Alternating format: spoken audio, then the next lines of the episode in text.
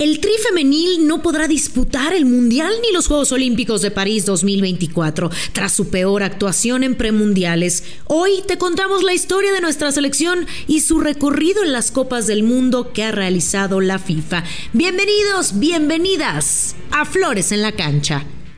Flores en la Cancha, un podcast con Brenda Flores, exclusivo de Footbox. Siempre habrá flores para quien quiera verlas en la cancha.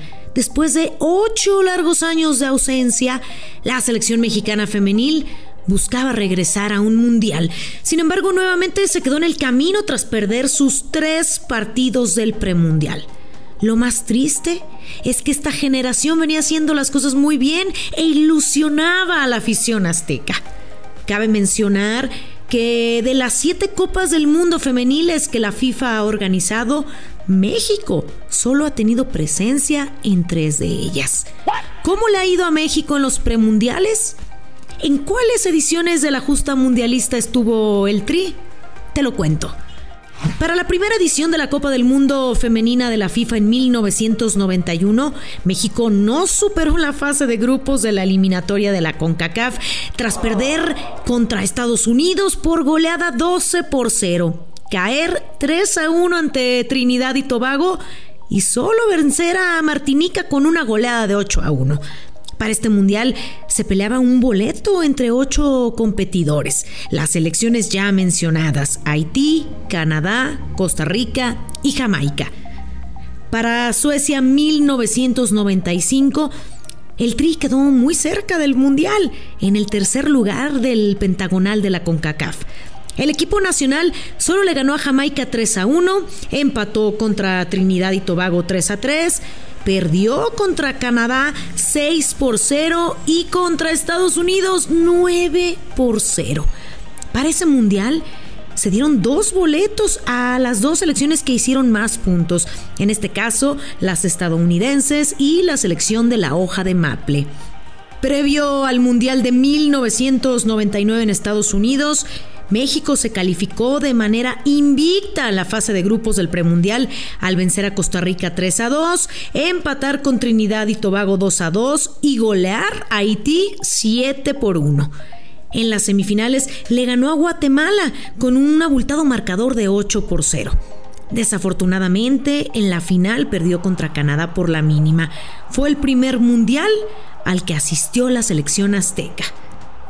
Para desgracia del fútbol mexicano femenil, la selección no pudo clasificarse a la justa mundialista del 2003 y 2007.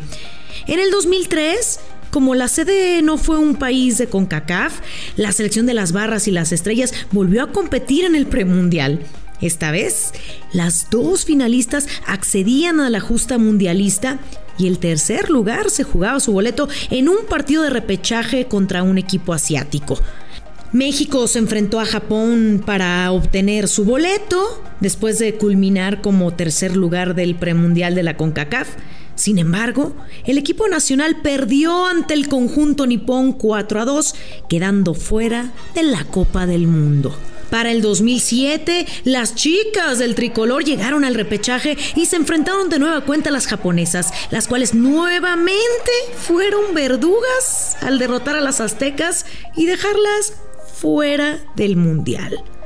El premundial del 2011 fue la mejor actuación de la selección femenil. El conjunto nacional clasificó al mundial después de ganarle a Estados Unidos. Sí, aunque usted no lo crea, le ganaron a Estados Unidos en la semifinal del torneo. En la fase de grupos, México ganó dos de sus tres partidos, perdiendo solamente ante Canadá goleó a Guyana 7 a 2, derrotó 2 por 0 a Trinidad y Tobago, pero perdió el liderato del grupo al caer 3 por 0 ante las canadienses, equipo con el que perdió la final del certamen aunque ya se había conseguido el boleto mundialista. Se esperaba que el nivel del Tri mejorara, además que sería más sencillo, pues el número de invitados al Mundial creció de 16 a 24 selecciones. Sin embargo, para el Mundial de Canadá 2015, México se clasificó de manera cardíaca, a pesar de que ni Estados Unidos ni Canadá estuvieron en el grupo de México. El Tri fue incapaz de asegurar el liderato de grupo. Le pasó por encima a Martinica 10 por 0 y a Jamaica 3 a 1. Sin embargo, perdió 1 por 0 ante Costa Rica. Quedó como segundo de grupo y se vio las caras ante las estadounidenses nuevamente en la semifinal. Las norteamericanas superaron fácilmente otra vez 3 por 0 a las aztecas. Pero, ¿por qué se clasificó México? Canadá era sede del Mundial, por lo cual no jugó el premundial y pasó automáticamente. Por ello, el duelo por el tercer lugar y por el tercer boleto directo fue contra Trinidad y Tobago.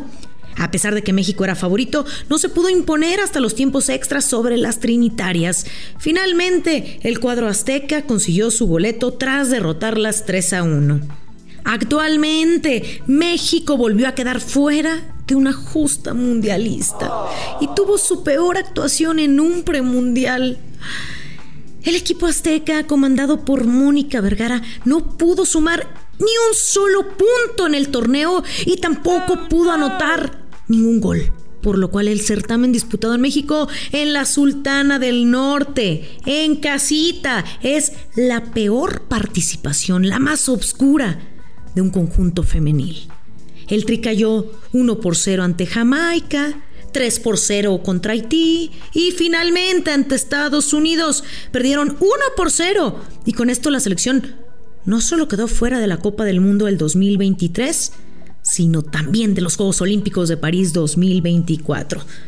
¿Y qué dijo la estratega Mónica Vergara al respecto? Vamos a escuchar. Considero como un fracaso personal. Les dije que después de este partido evidentemente iba a hablar, pero sí quiero que sepan que debemos de rescatar las cosas buenas que están este, desarrollándose en nuestro país. La verdad que eh, este proyecto del fútbol femenil en nuestro país está creciendo, está teniendo muchísimos, eh, de verdad, pasos sólidos hacia adelante. Entonces te puedo decir que es un fracaso personal, pero no del programa de selecciones femeniles. Necesitamos seguir confiando en estas generaciones que, como sabíamos, estamos en etapa de transición. Entonces, eh, de manera personal asumo esta responsabilidad, pero hoy, por fin, pueden ver que no estamos locos, que tenemos muchísimo potencial y que hoy pudieron ver esos destellos de lo que esta generación puede dar. Resumiendo, la historia del tricolor en los mundiales no es nada buena. En su primera aparición en Estados Unidos 1999, la selección nacional compartió grupo con Brasil, Alemania e Italia, equipos que vencieron al tricolor. México recibió un total de 15 goles en contra y solamente Maribel Domínguez marcó el primer y único tanto del equipo en ese mundial femenil. En Alemania 2011, la selección tricolor se ubicó en el grupo junto con Inglaterra, Nueva Zelanda y Japón. Pese a que México lucía fuerte debido a la participación de las selecciones inferiores en las ediciones de sus respectivas Copas Mundiales, el equipo nacional solo consiguió dos puntos, producto de los empates ante Nueva Zelanda e Inglaterra, mientras que contra Japón fueron goleadas 4 por 0 quedándose nuevamente en la fase de grupos. La selección mexicana femenil asistió de forma consecutiva a un mundial en Canadá 2015. Sin embargo, se vivió la misma historia de las otras dos ediciones. México no pudo pasar de la fase de grupos tras empatar contra Colombia uno por uno, perder frente a Inglaterra 2 por 1 y ser goleadas por Francia 5 a 0. Los datos de México en mundiales femeniles son de verdad muy preocupantes.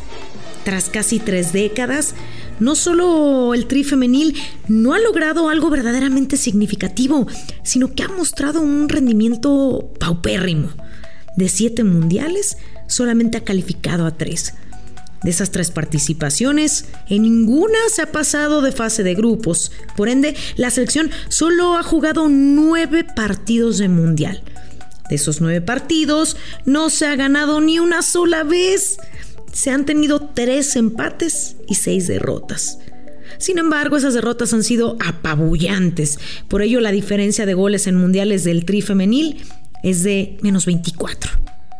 En nueve juegos, solo llevamos seis goles a favor y 30 en contra. Con la creación de la Liga MX femenil se busca dar ese salto de calidad para poner en alto al fútbol mexicano, lo que se está viendo reflejado ya que es uno de los de mayor crecimiento en el continente. Actualmente el Tri ocupa el puesto 28 del listado de las mejores selecciones de fútbol femenino del mundo y la quinta mejor del continente americano. Tras más de 50 años de crecimiento y dedicación en el fútbol mundial, el Tri femenil ha visto pasar grandes jugadoras de balompié femenino y no quiero perder la oportunidad para mencionarlas, ya que dentro de lo malo que ha vivido el Tri, debemos destacar a las grandes goleadoras que han tenido. Maribel Domínguez es sin duda la mejor jugadora de la historia del fútbol femenino de México. Es un caso de superación femenina digno de recordar, que te relataré a detalle en otro podcast. Ya les platicaré más detalles eh, de Maribel Domínguez, esta gran jugadora. Solo les platico que inició jugando en equipos masculinos hasta convertirse en jugadora profesional en la liga femenina en el 2002.